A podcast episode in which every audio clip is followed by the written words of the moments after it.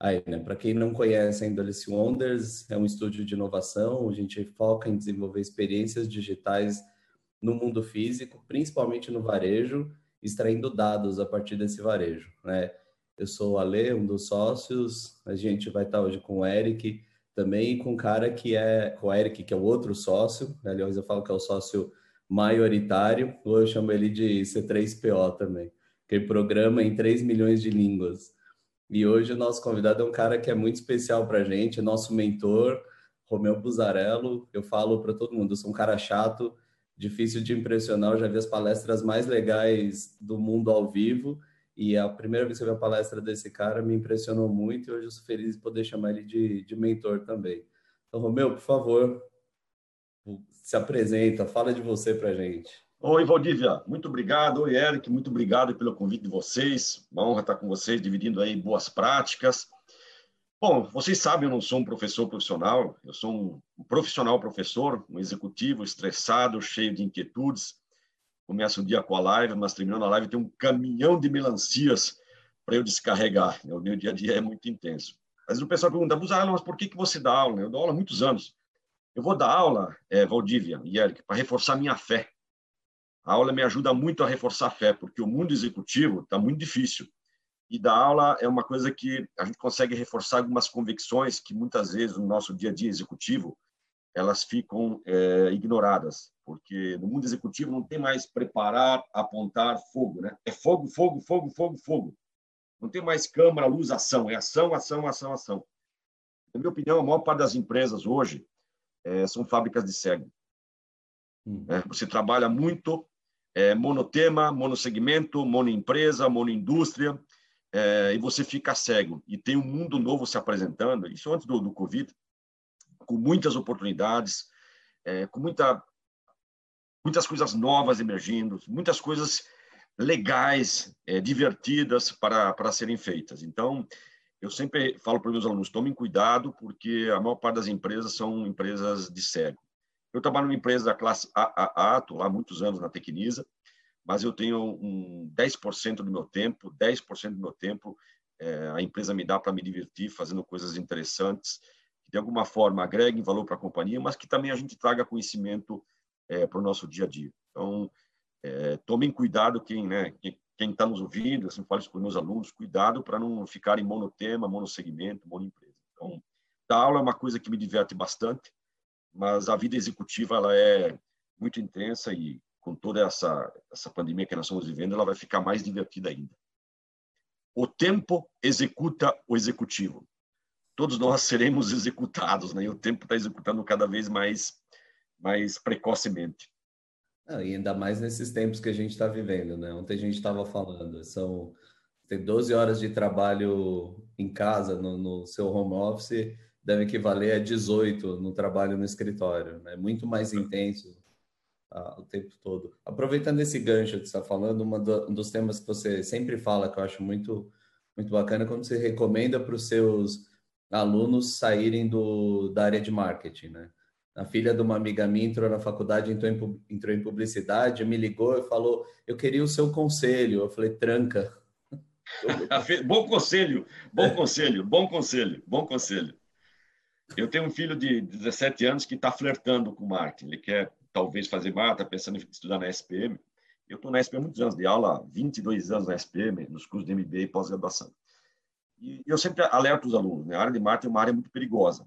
Eu tenho 10 bons motivos para o indivíduo repensar se ele deve ou não deve continuar na área de marketing. Mas, infelizmente, eu não tenho êxito, porque os alunos se apaixonam mais ainda pela, pela área depois que eu falo bons motivos.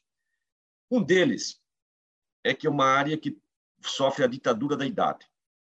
É uma área que, infelizmente, ela é preconceituosa com a idade. Você vai encontrar poucos CMOs no Brasil com mais de 50 anos. Poucos, pouquíssimos, muito poucos. Eu conheço 10, e olhe lá. É, e nós perdemos dois ou três CMOs muito bons agora nos últimos dois anos, que estavam muito tempo na, nas suas respectivas empresas e, e deixaram é, as empresas. E os CMOs com mais de 50 anos que estão nas empresas é porque eles estão há muitos anos nessas empresas. Eles não foram contratados recentemente. Então, é uma área muito ingrata, porque é uma área que está relacionada com vitalidade, com energia, com a nova economia, com essas novas habilidades. Né? e aí você vê um, uma, uma clareza muito forte nas empresas, você dificilmente vai encontrar CMOs com mais de 50 anos. Ok, tem, né, mas é, é muito raro. É, eu me recordo que um, uma instituição financeira, uns dois anos, estava contratando um diretor de marketing e de, o presidente dessa instituição veio a público e falou o seguinte: Olha, demorei três meses para contratar o meu diretor de marketing e consegui contratá-lo. E a condição para eu contratá-lo é que ele não podia ter mais de 40 anos, porque se ele tivesse mais de 40 anos, ele não entenderia dessa nova economia, desse novo mundo que se apresenta. Eu estou com 54, no auge da minha carreira, domino relativamente bem essas novas tecnologias e eu certamente não faria parte do processo seletivo, porque eu tenho 54 anos. Né? Isso é preconceito é, etário, é o que a gente chama de stop ageism, pare com o preconceito etário. Porque em tempos de longevidade, velho é o preconceito. É. Em tempos de longevidade, velho é o preconceito. Então, eu sempre que posso, levanto essa bandeira, porque hoje tem várias bandeiras no mercado, da qual eu, eu, eu apoio todas elas, aliás, lidero isso na companhia. Né? A questão de raça, de gênero, a questão do, é, do equidades de, de, de, todas as frentes, mas se fala muito pouco da questão do ageismo, né? do, do preconceito etário. Recentemente também eu vi uma, uma executiva de uma fintech muito importante brasileira escrevendo sobre os profissionais que trabalham nesta empresa, 25 nacionalidades, 18% são afrodescendentes, 25% são mulheres, é, 28% são homoafetivos e é, a idade média dos executivos que trabalham nesta empresa é 29 anos. Ou seja, eu com 54 não estaria nessa empresa. Essa empresa não me contrataria porque eu tenho 54 anos. Né? Então, stop it is, pare com, com preconceito etário. O segundo bom motivo para pular fora da área de marketing é que na, na, na área de marketing o conhecimento não é cumulativo. É, quando eu olho para os meus pares na Tecnisa, o meu diretor jurídico, cada ano que passa, ele fica melhor. O meu diretor técnico, cada ano que passa, fica melhor. O meu diretor de controladoria, cada ano que passa, ele fica melhor. O diretor financeiro, cada ano que passa, fica melhor. Eu, cada ano que passa, passa, eu fico pior. Porque na nossa área, o conhecimento não é cumulativo. O que eu estou estudando hoje, talvez aqui dois ou três anos não faça mais sentido. Né? Estou aqui no meu escritório, é, que eu fiz há muitos anos, aí, que eu sempre estudei muito, sempre precisei de um local reservado. Olha para os meus livros aqui, todos eles só são decorativos, puramente decorativos, porque são livros que eu não, não tenho mais condições de, de consultar, né? porque são conceitos, são é, teorias que hoje não, não, não, não, não tem mais pertinência nenhuma para os dias atuais. Se eu tivesse que voltar na minha carreira, eu ia fazer filosofia, história, geografia, matemática, português, 2 mais 2 é 4, para sempre. Né? Uma palavra paroxítona sempre será uma palavra paroxítona. Né? A capital do, de, de, de, Santa Catarina sempre será Florianópolis. Né? Então, são áreas mais estáticas. Quem gosta de estudar, como eu sempre gostei de estudar, sofre, porque você lê, lê, estuda, estuda, e o conhecimento não é cumulativo. Pessoal, é parece que a gente voltou. Desculpa, a gente, a gente teve um problema técnico aí, mas parece que agora voltou, voltou de, de vez a live. É, o Buzarello estava falando para a gente do, das razões para sair fora do marketing, né? E falou do ageism, falou da, de como a, o conhecimento não é, não é cumulativo. Tem como a gente voltar um pouquinho, Buzarello, você dá uma resumida, porque a gente Sim, perdeu... claro, claro. Peço desculpas aí, o problema que nós tivemos é técnico, mas vamos lá. Alguns motivos para você repensar a área de marketing. Primeiro, é, é que é uma área que tem um preconceito etário. É uma área que dificilmente você vai encontrar CMOs com mais de 50 anos. São poucas as empresas que têm CMOs com mais de 50 anos. Porque é uma área que está associada à vitalidade, à energia, à juventude. Né? Diferente de outras áreas, que quanto mais você avançar na idade, mais reconhecido você é. Eu, faz uns dois anos, eu vi uma declaração de um presidente de uma grande instituição financeira dizendo o seguinte: Demorei três meses para contratar o meu CMO. E a condição para eu contratá-lo é que ele não podia ter mais de 40 anos, porque senão ele não entenderia da nova economia. Eu estou com 54 e eu estaria fora do processo seletivo dessa empresa. Essa empresa não me contrataria. Aí eu vi também uma, uma executiva de uma fintech dizendo o seguinte: na minha empresa eu tenho 20 nacionalidades, 22% são afrodescendentes, 26% são mulheres, 28% são homoafetivos tudo maravilhoso, 100% ok. Eu apoio todas essas frentes. E ela falou o seguinte: a idade média dos, dos meus executivos é 29 anos. Resumindo, eles possivelmente não têm nenhum executivo nessa empresa com mais de 50 anos. Então, é uma, é uma área muito ingrata com a idade. Dois, nessa, na área de marketing, o conhecimento não é cumulativo. Eu olho para meus pares na empresa, cada ano que passa, o meu diretor jurídico fica melhor, o meu diretor administrativo financeiro fica melhor, o meu diretor de controladoria fica melhor, o meu diretor de engenharia fica melhor. Eu, cada ano que passa, eu fico pior. Porque o conhecimento em marketing não é cumulativo. Mais adiante a gente vai falar um pouco sobre isso. Se você perguntar o que eu fazia em 2011, 2012 na empresa, eu não me recordo mais. Tamanha foi a, a, a quantidade de mudanças que aconteceram no meu grid de competências. Né? E eu acumulei muito pouco disso é uma área que você precisa estudar muito, precisa ler muito. Né? É, eu tive dois casos assim recentes nos últimos 12 meses de amigos meus que me contaram histórias que são preocupantes. Eu recebi um amigo meu que era um tempo que eu não ouvia e ele estava numa agência de publicidade, ele é um grande publicitário, um dos grandes publicitários brasileiros. E ele veio me visitar na empresa para apresentar a agência. Aí, no meio da conversa, ele falou assim: Olha, Buzarello, eu na realidade sou sócio da agência. Eu comprei 15% da agência. Ele falou: na realidade, eu comprei um emprego para mim, porque o mercado não me contrata mais. E eu comprei 15% para ter um emprego, para ter onde ir trabalhar, porque o mercado olha para as minhas competências, olha para a minha idade e vê que tem um descasamento. Eu tenho uma executiva que eu acompanhei muito no meu início de carreira. Ela foi uma executiva muito, mas muito, muito, muito badalada, uma executiva super conceituada do mercado brasileiro. E eu era estudante e acompanhava ela. Hoje ela tem 65 anos.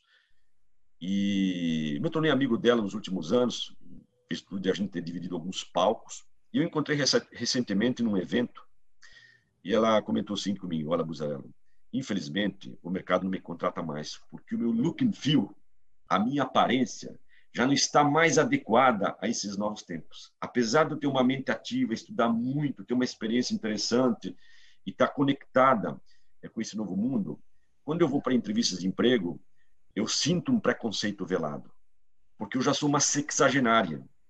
Né? E o mercado olha para mim e fala: essa, essa executiva não tem condições de tocar esse mundo moderno do marketing. Então, é triste, é uma área realmente que sofre muito com, com a questão é, etária.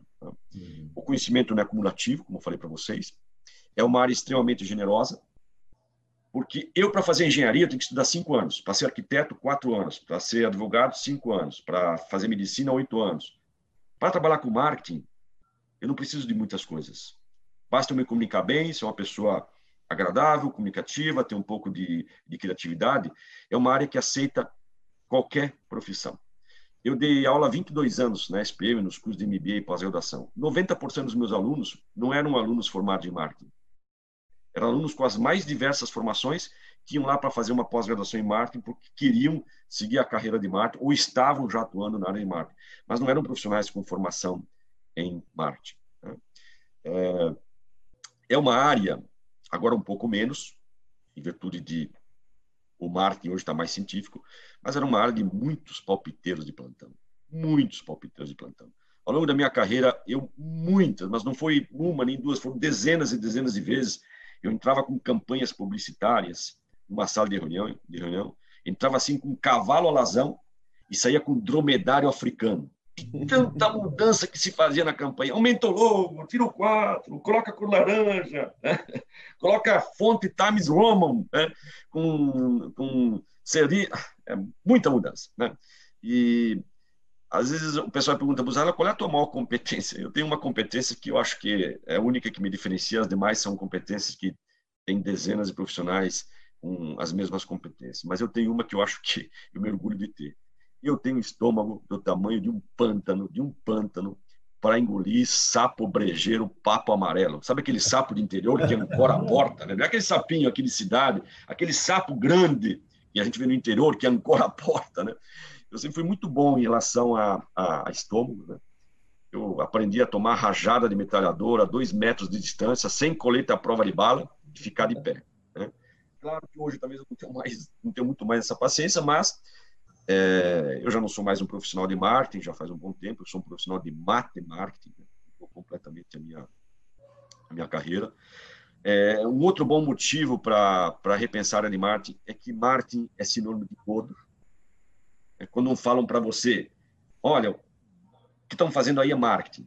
O que, que eles estão dizendo? Isso aí que você está fazendo é mentira. Ou quando eu te chamo de marqueteiro, isso é muito marqueteiro, o cara é um marqueteiro, né? Está chamando você de, de mentiroso. Né? Então, é uma área que está muito associada à, à mentira. Né? É, alguns dizem que marketing é a mentira legalizada, né? Quando então, chamam a gente de marqueteiro, eles podem estar acusando de estar envolvido em algum escândalo. Exatamente. Ah. Marqueteiro é uma forma sutil de chamar de mentiroso, de fanfarrão, né? Então, eu passei a vida toda estudando, fiz mestrado, pós-graduação, morei na China, morei nos Estados Unidos e hoje, com 54 anos, quando falo que trabalho com marketing, é, eu vejo que tem uma certa descrença em relação a essa palavra. Apesar que mudou muito nos últimos 4, 5 anos, com a questão do, do, do Big Data. Né? Como eu falei, hoje a minha vida é muito pautada em dados. Claro, é o Big Data com o Big Idea. Né? Uhum. Mas no passado era muito pautado no Big Idea. Né? Hoje eu pauto muito mais a, a, as minhas ações é, no Big Data. Então, eu olho hoje para os alunos que passam quatro anos no curso de propaganda e publicidade, é, dá um pouco de paura, né? Porque ele passa quatro anos estudando os quatro P's, um P por uhum. ano, né? Um P por ano. Não, você vai no Unilever, a última vez que eu vi já eram nove P's, eu acho, no é, Unilever. É.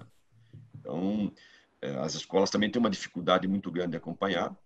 Elas são reguladas pelo MEC, Ministério da Educação e da Cultura, que muitas vezes tem dificuldades em compreender que, sobretudo no mundo dos negócios, diferente de, da área de ciências, né, o mundo dos negócios hoje, o mercado está muito mais rápido do que a academia. Muito mais rápido. Quando se fala na, nessas áreas correlatas de negócio, o mercado está muito mais rápido que a academia. Porque as escolas, elas relutam em ensinar o que é certo. E você, no dia a dia, vai fazer o que dá certo. Uhum. E vocês são uma prova disso, né? Vocês, no dia a dia, vocês fazem o que dá certo e não o que é certo. Né? Então, na área de negócio, sobretudo de marketing, eu vejo um descolamento muito, muito grande. Não porque as escolas não queiram, tá? Acho que as escolas são muito bem intencionadas, elas entendem que precisam é, passar por mudanças, mas muitas vezes as agências reguladoras não conseguem compreender. Né? e você acaba, você tem uma, uma instituição que fica olhando para o passado, né? Então você passa Isso, quatro exatamente. anos estudando o que já aconteceu com um monte exatamente. de o Philip Kotler, por exemplo, foi um grande, um grande autor de marketing, me acompanhou a vida toda. Eu, como professor, também usei muito nas minhas aulas, mas eu reconheço que não dá mais para adotar Philip Kotler em sala de aula. Né? Passou, a contribuição dele é muito boa, sou grato a ele. ele forma, a minha formação clássica é baseada nos conceitos de Philip Kotler, mas já faz um bom tempo que não dá para usar. Né? Aliás, hoje, para dar uma aula de marketing é muito complexo. Eu fiquei alguns anos fora da escola e fiquei só em curso de educação continuada. E a escola me pediu recentemente para dar uma aula em curso de pós-graduação. Eu declinei, falei, não tenho mais condições. Eu não consigo mais dar 10 aulas seguindo livros tradicionais de marketing. É uma área muito muito difusa muito, muito difusa. Né? Mas você, eu, eu, oh, Eric, quando você quiser fazer uma pergunta, você me interrompe, senão eu vou. Eu, você, você não acha que tem a ver também um pouco com a. a... Eu fui dar uma aula de, de pós, mas eu dou aula de, de pós no, no curso de design de interiores do IED, né? E o que eu percebo, às vezes, quando é um curso de especialização, é legal, uma galera mais madura, que já que atua, que entende melhor as coisas eu fiquei surpreso até, por certo ponto, espantado com como é júnior o pessoal de pós. É que tem gente que acabou a faculdade, já entrou numa pós e não tem experiência para conseguir nem absorver, nem talvez apreciar a profundidade do que você ensinaria numa aula de pós. Né? E, e, que eu acho que tem a ver com o. Tem uma coisa que você falou na, na primeira palestra que eu vi sua, que eu achei muito legal, é, e, e, e, era e novo para mim, essas pessoas não querem mais saber qual faculdade você fez, mas qual o último curso online que você fez. Exatamente. Né? Talvez hoje seja quais os podcasts que você está ouvindo, né? Sensacional. E eu acho que é, é, pós-Covid isso vai ficar muito mais evidente, né? Porque é o seguinte, Eric e Valdívia, no passado, os filósofos diziam o seguinte, uma, um professor jamais vai ser uma pessoa comum. E uma pessoa comum jamais será um professor. Hoje, você tem professores circunstanciais e alunos convictos, e aprendizes convictos, certo? Quando você abre o teu Insta à noite e você vê 80 lives, Lá você tem 80 professores circunstanciais. E você tem milhares de aprendizes convictos. Quando você vai para um curso regular de pós-graduação, boa parte dos alunos está lá por uma obrigação protocolar.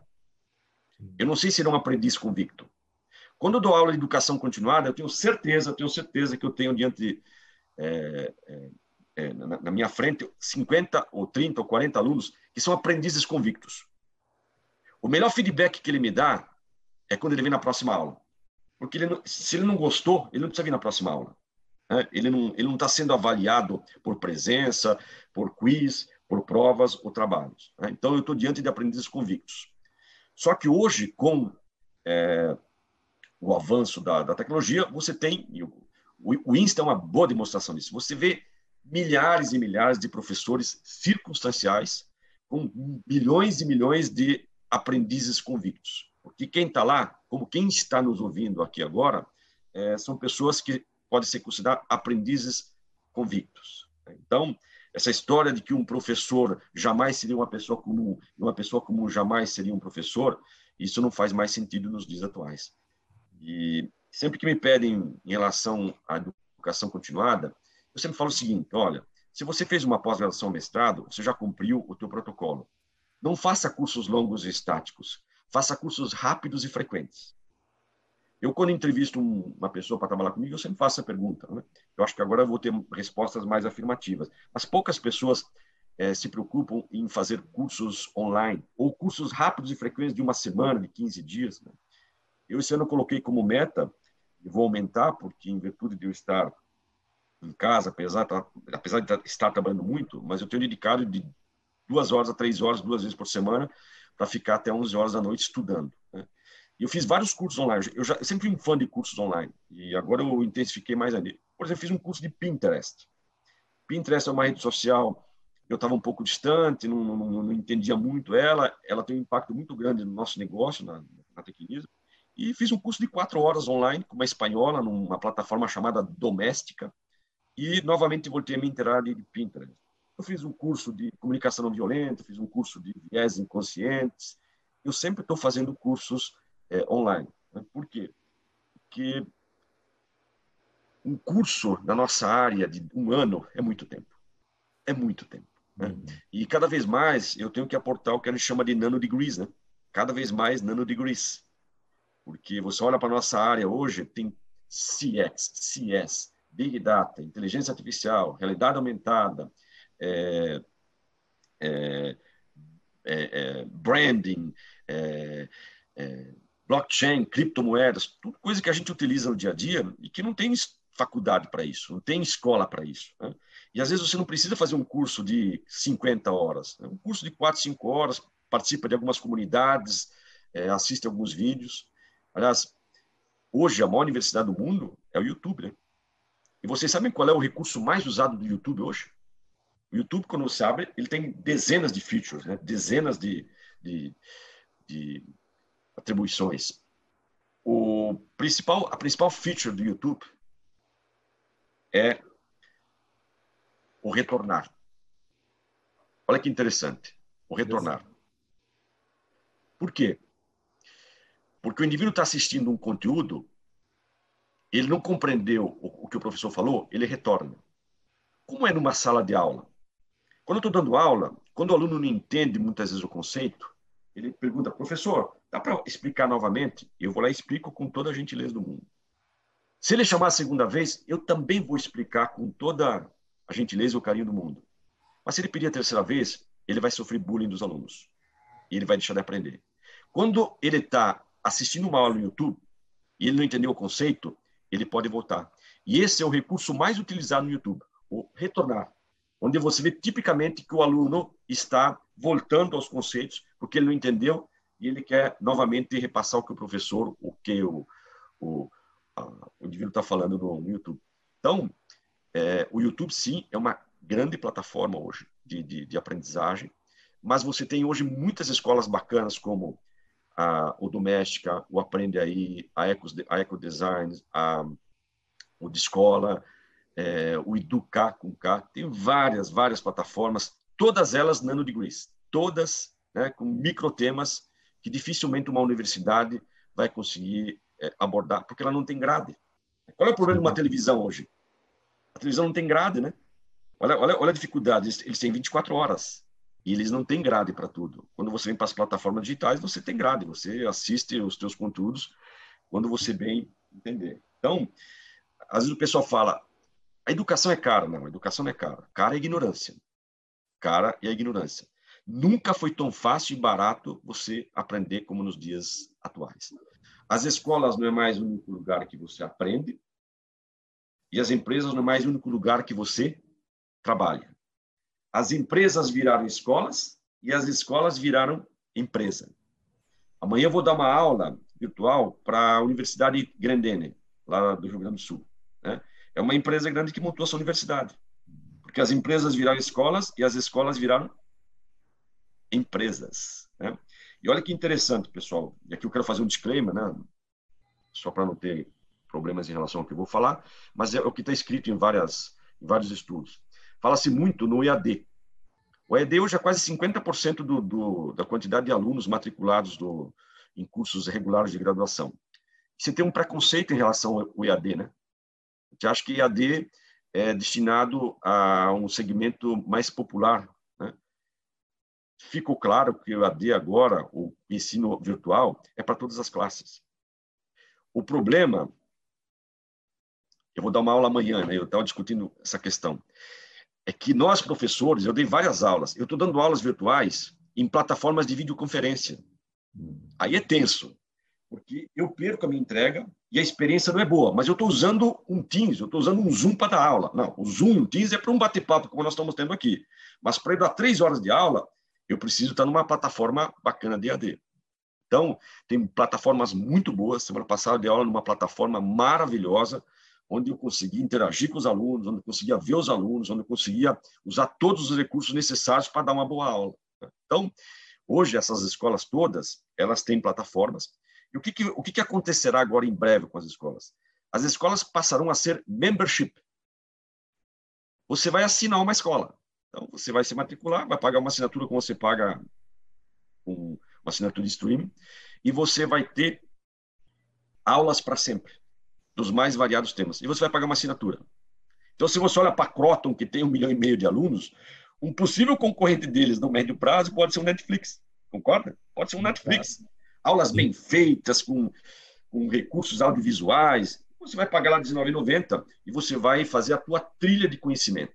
Então, quando a Croton olha para o mercado, ela fala, opa, a Netflix amanhã pode sim ser uma, uma, uma grande concorrente minha, porque educação será membership. É o seguinte, pessoal, não existe mais ex-aluno. Vocês concordam? Oh, lógico. Não, não existe mais ex-aluno. Eu fui de uma geração, ah, eu fui ex-aluno. Não existe mais a expressão ex-aluno. Você é aluno all the time, forever. Né? Education, então, education as a service, né? É, exatamente. Education as a, as a service, exatamente. E ninguém mais está preocupado com, na, com a escola que você cursou vão analisar o teu portfólio de competências. Mesma coisa você fala o seguinte, olha, está aqui o meu certificado, estudei inglês na, no seu LEP durante sete anos.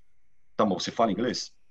É importante para mim que você fale inglês. não estou preocupado com o certificado do seu LEP que você estudou ou qualquer uma dessas escolas. Estou né? preocupado com a tua competência. Então, cada vez mais eu sinto é, que boas empresas, né, empresas mais conectadas, elas olham para essas é, competências que muitas vezes não aparecem é, com destaque no dia a dia de um LinkedIn dos currículos. Né?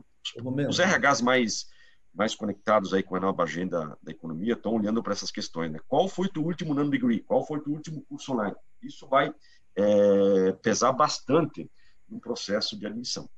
Esse é um. Fala, fala. Posso? Eu queria, eu queria só falar um pouquinho dessa parte de aprendizado, voltando ao meu. Queria só sua visão sobre isso. É, você acha que que a parte de marketing, hoje a gente vê que os principais C-levels, né, assim como você é um, é um, executivo da área de marketing, mas, mas não opera mais na área de marketing, é, todos os executivos eles acabam enxergando muito o negócio, né? É, é, você, você parte das ferramentas de marketing para começar a analisar um negócio mais de cima. É, nunca me esqueço, uma vez, lembra, Ale, quando a gente foi no South by Southwest, E vou, vou encurtar mais a história. A gente, a gente viu a empresa que criou o Evernote, sabe aquele, sabe? Sim, o Evernote, claro, claro. O, o, o app de produtividade. E, infelizmente, eles, eles, eles, se perderam no meio do caminho, né? Eles se perderam.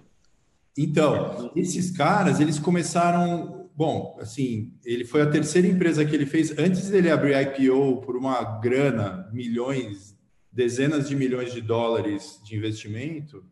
Ele falou: a gente investia muito em ferramentas de marketing para contar uma para contar uma história sobre o nosso produto. Ele pegou toda a verba de marketing e colocou em verba de desenvolvimento. É, assim, obviamente que a gente tem vários segmentos na indústria que, que, que funcionam de forma diferente, mas na área de tecnologia ele falou, pô, eu vou fazer o melhor produto possível para que o marketing venha automático, né? E, e, claro, isso foi uma estratégia do mercado dele, a gente vê isso muito acontecer na área de tecnologia. Mas você acha que, que o marketing também poderia ser olhado mais lá no começo, nas, nas faculdades, nos alunos, a ter uma visão um pouco mais rica sobre negócio? como o marketing pode ser um, um, negócio e não só falar sobre o negócio, mas ser um negócio de verdade, sabe? É, é o que a gente fala, você tem que entender de negócios e do negócio. Né? E nas escolas de marketing ensina-se muito o negócio, mas ensina-se muito pouco sobre negócios.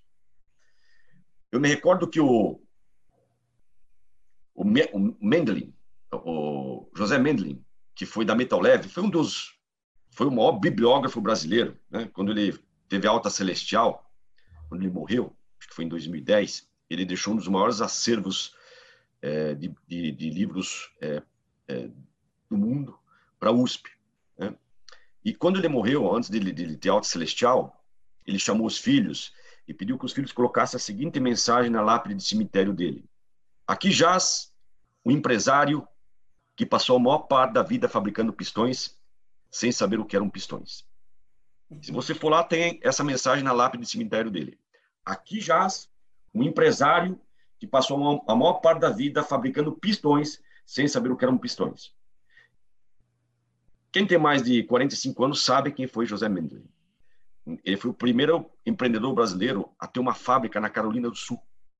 Foi um dos empresários mais, mais expoentes na época da economia industrial no Brasil, da indústria automobilística exportou para mais de 60 países, foi um, um empreendedor é, muito, muito visionário e inspirador. Fez parte da minha, da minha geração quando eu comecei a minha vida executiva na década de 80. E ele falou o seguinte: eu morri sem saber o que era um pistão. Porque o meu negócio não era entender do negócio, eu tinha que entender de negócios.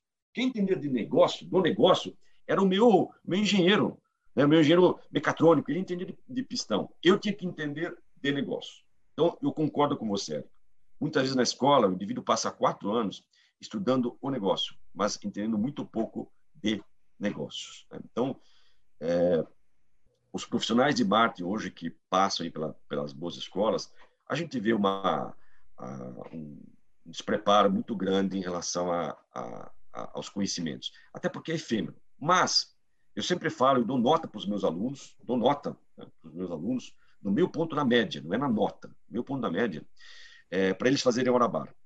Eu acredito muito no conceito de hora bar. Né? Se você passa quatro anos numa boa escola, cara, aproveite para fazer hora bar. Porque no mundo dos negócios é o que você sabe versus quem você conhece. Só para definir o que é hora bar, tá? hora bar não é tomar cerveja no boteco. Até é de vez em quando. Mas hora bar é você fazer boas conexões. 60%, mais de 60% dos meus problemas como executivo na Tecnisa são inéditos. Eu nunca enfrentei na minha vida e eu não sei como resolver. Onde é que eu vou buscar a solução? Desculpa te interromper, mas só para dar o devido crédito, eu disse o, o programa Hora Bar da CBN é, é, é, por sua causa, né? não o contrário. Ah, é um podcast, existe. A CBN tem um podcast chamado Hora Bar e eles deram esse crédito.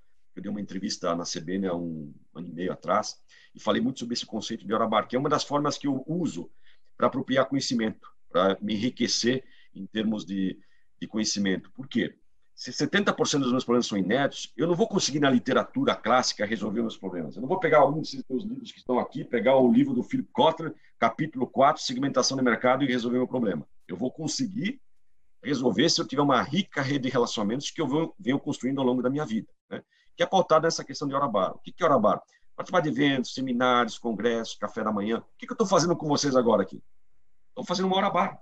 Quantas vezes a gente foi tomar de café da manhã aqui na padoca de Pinheiros? Estamos fazendo uma hora bar. Né? No final, saem fagulhas criativas, eu deixo um ou dois ensaios para vocês, vocês me indicam dois ou três fornecedores e eu levo para cá, para a empresa, algo que eu possa executar. Né? Então, eu cansei de falar para os alunos: olha, vocês tiram uma foto, me entregam uma foto, todo mundo reunido numa pizzaria, numa churrascaria, na casa de alguém, eu dou meio ponto na média. E pasmem, os alunos deixam meio ponto na média porque eles não se encontram. Ele está preocupado com a nota, ele não está preocupado com o rico relacionamento que ele vai ter. Porque quando esse pessoal estuda nessas boas escolas, é gente de altíssima qualidade, né? que precisa fazer mais o quê? Precisa ter mais fertilização cruzada em sala de aula. E você vai ter executivo das mais diversas empresas, mais diversos segmentos, que aí é que vem as fagulhas, aí que você cria uma base rica de relacionamentos. E não com aquilo que a gente está explicando em sala de aula, que é efêmero. Né? Eu, quando olho, tenho essa, esse cronograma bem claro na minha cabeça, o que eu ensinei em 2012 versus 2014, 2016, quando encontro alguns alunos meus, claro que aqueles que foram meus alunos no, no início do século, a tá desculpado, mas alunos que, que foram meus alunos em 2016, 2017, se eu encontro, eu peço desculpas. O que ensinei para eles há 4, 5 anos atrás não faz mais sentido nos dias atuais. Agora, se eles tiverem essa filosofia de fazer hora bar com regularidade, é o que os manterá ativos. Eu vou muito para Carolina do Norte. É, eu tenho parcerias lá, tenho amigos da Universidade de Duke, em Durham.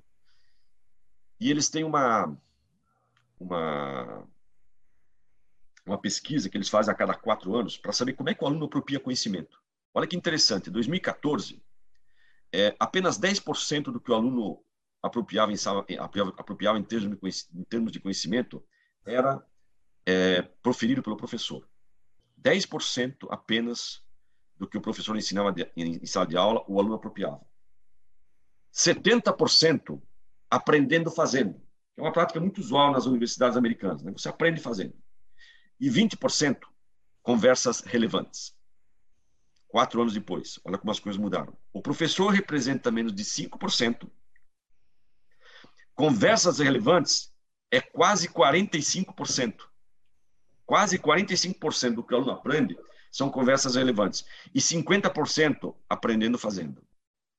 O que, que são conversas relevantes? É hora bar. Porque é o seguinte, nós três aqui conversando, quando a gente se reúne para bater papo, concorda que a gente sai com várias dicas. Você me indica um app, me indica um fornecedor, me indica uma ferramenta, me indica uma metodologia, me indica uma solução, e eu levo para a empresa e aporto. Isso é decorrente de uma conversa relevante. Quando eu vou para eventos, seminários, feiras, etc, etc, eu vou ter conversas relevantes. E essas conversas relevantes me ajudam muito a trazer sofisticação para o dia a dia das empresas. Né? Porque o livro já não consegue mais acompanhar, porque no dia a dia as empresas não estão muito dispostas a saber sobre.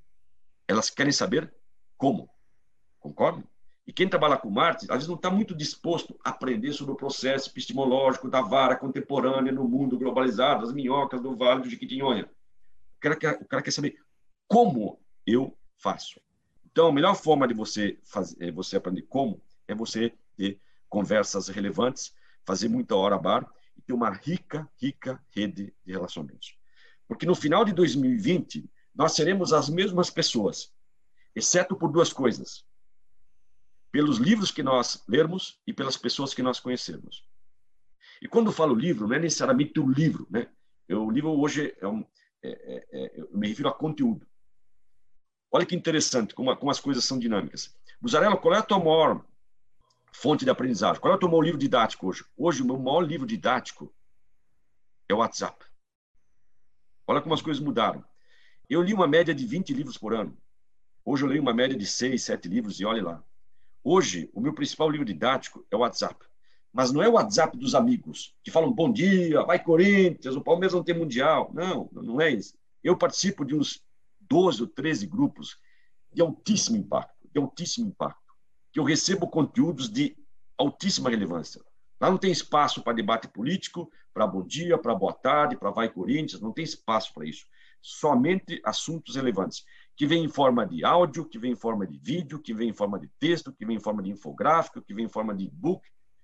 E às vezes eu passo três, quatro, cinco horas. Ontem eu fiquei uma hora, depois das nove da noite, passando todos os meus grupos de WhatsApp e vendo os conteúdos mais relevantes que eu precisava para minha pauta do dia, a pauta da semana. Então, é, quem podia imaginar, né? e, e, as livrarias estão quebradas, né?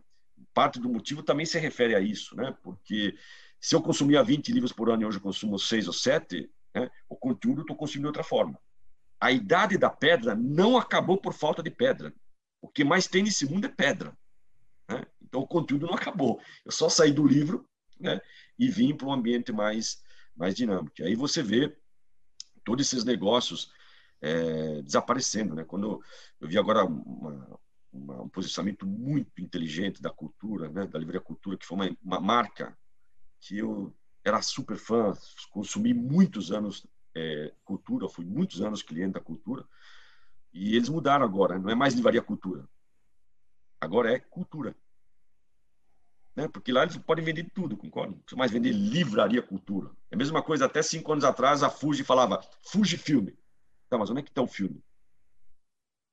E aí você vê o nosso ECT, né? Empresa Brasileira de Correios e Telégrafos. Onde é que estão os Correios e Telégrafos, né? Nós somos o único país do mundo que conseguimos quebrar o Correio. Quebramos o Correio. Empresa Brasileira de Correios e Telégrafos. Né? A Redcar também não existe mais, Redcar, é rede, né? Uhum. Quando olho para o meu cartão de crédito e falo lá, é, qual é o vencimento? Ah, 4 abril de 2027. Será que que dois anos eu vou olhar para o meu cartão? Será que vai existir o cartão aqui dois anos? Né? Então, você vê o caso de, das livrarias, né? olha, olha que parcela significativa da receita elas perderam para uma empresa sueca, para uma empresa americana. Quais são as empresas? O Spotify e o Netflix, né? Por quê?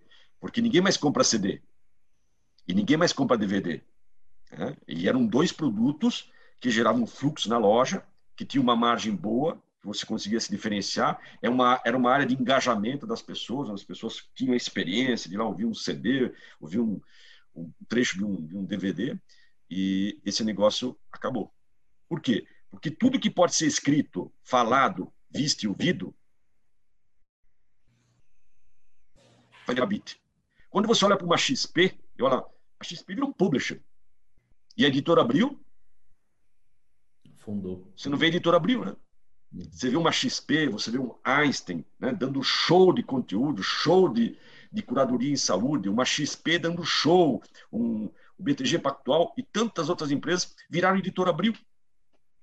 Ah, por quê?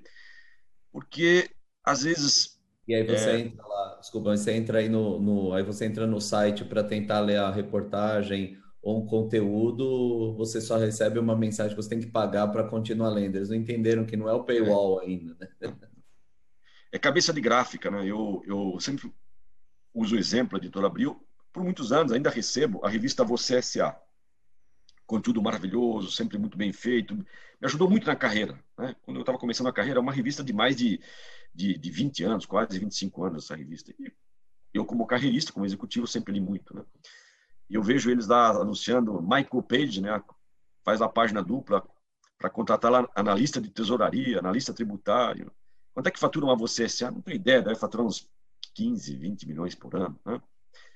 E aí você pega o Macato online, que no auge, hoje não sei, no auge, chegou a faturar 500 milhões de reais. Né? Quem que devia montar uma Cato? A você SA, concorda? Vai lá, pega o CTO da, da, da Cato, traz para dentro, você tem a marca, você SA, você tem curadoria, você tem conteúdo, você tem jornalista, você tem tudo.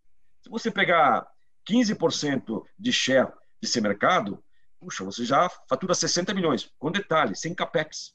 Zero de capex. Não precisa montar uma gráfica, contratar um prédio. Não, é uma laje comercial com é, 30, 40 pessoas talentosas e você passa a usar você SA Vagas para é, vender assinaturas de recolocação de trabalho. Mas qual é o problema? Cabeça fica, de gráfica e não cabeça de dados. Abriu, abriu pode comprar o Trampos e monta você SA, o Trampos ah, vira ferramenta. Mas aqui é, o pessoal sabe o que é? É cabeça de gráfica, eu entendo. Tá? É, não adianta você pegar um cavalo e pintar ele de zebra, ele vai continuar sendo cavalo. Né? É, é, é, muito difícil, porque nos dias atuais a curva de esquecimento é muito mais importante do que a curva de aprendizado. Concorda? A curva de esquecimento hoje é muito mais importante que a curva de aprendizado. E Abril, como tinha gráfica, papel, estoque, é, é, é, variação do, do, dólar, cabeça de gráfica, tem que imprimir veja, tem que imprimir exame, tem que imprimir você SA e tal. Né? E você olha hoje para a paisagem paulistana, é, bancas é, não faz mais parte da paisagem paulistana. Né? Hum. As bancas estão desaparecendo. Eu moro aqui em Pinheiros, tem uma banca muito tradicional, que é na esquina da, da Henrique Schalman com a Rebouças, em frente ao McDonald's. Banca quase todos os dias até meia-noite. Hoje você passa domingo à tarde, três horas da tarde está fechado. E os domingos tinha aquelas pilhas de Estadão, Folha, né? Pilhas e pilhas e pilhas de jornal. Hoje você passa lá, eles estão vendendo candies, né? Estão vendendo lá pirulitos, doces, cervejas, energéticos, etc, etc. A banca, a banca virou uma loja de conveniência, né? Virou uma loja de conveniência, exatamente. Ela descaracterizou o objeto inicial de, de negócio. E assim como banca, como é, orelhão, como caixa de correios, né?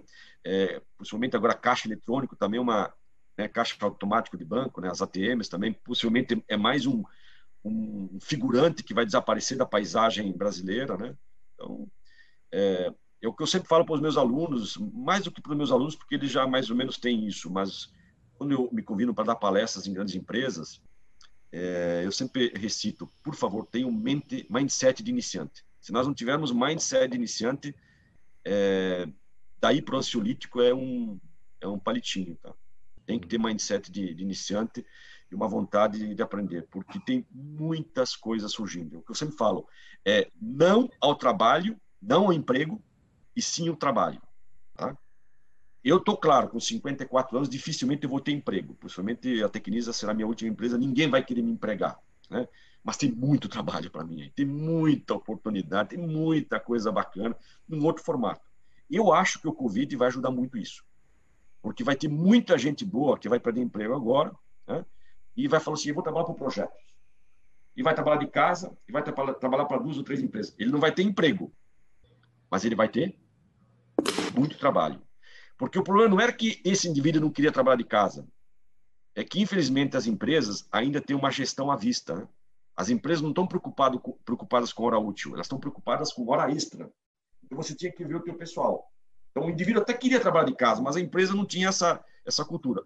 Hoje as empresas entenderam que elas podem trabalhar com executivos à distância e a, uma das grandes mudanças pós-Covid, e essa é uma mudança definitiva, definitiva, é que as empresas passarão a ter mais confiança nos seus colaboradores. E elas começarão a cobrar por hora útil e não por hora extra. Né? Essa é uma mudança já já dada pós-Covid. Essa é uma mudança já dada. Então, o problema é que você pode ter bons profissionais brasileiros que vão se tornar globais. Eu tenho uma amiga nossa aqui da, da, da família, que era uma psicóloga, sempre relutou em fazer é, consultas online. Com a questão do Covid, teve que mudar, teve que tombar. Olha que interessante, pessoal, olha que interessante. Ela tinha uma média é, de 40 a 50 clientes regulares. Tinha um, um, consultório aqui em Pinheiros, tem lá seus 40, 50 clientes, é uma média de 400, de 400 reais a consulta de uma hora, faturava 20 mil reais por mês, tirava o aluguel, mais a secretária, faturava aí seus 12, 13 mil reais por mês, uma agenda bem tranquila, 40 pessoas por mês, né? Com, dá para ter uma agenda tranquila. Bom, teve que tombar para o digital, chamou aí um, um amigo para fazer um, uma, umas divulga, divulgações nas redes sociais. Bom, resumindo, pessoal, resumindo. Ela passou a ter 110 clientes. Desses 110, Valdívia, 50% são brasileiros que moram no Japão e que não tinham acesso a isso.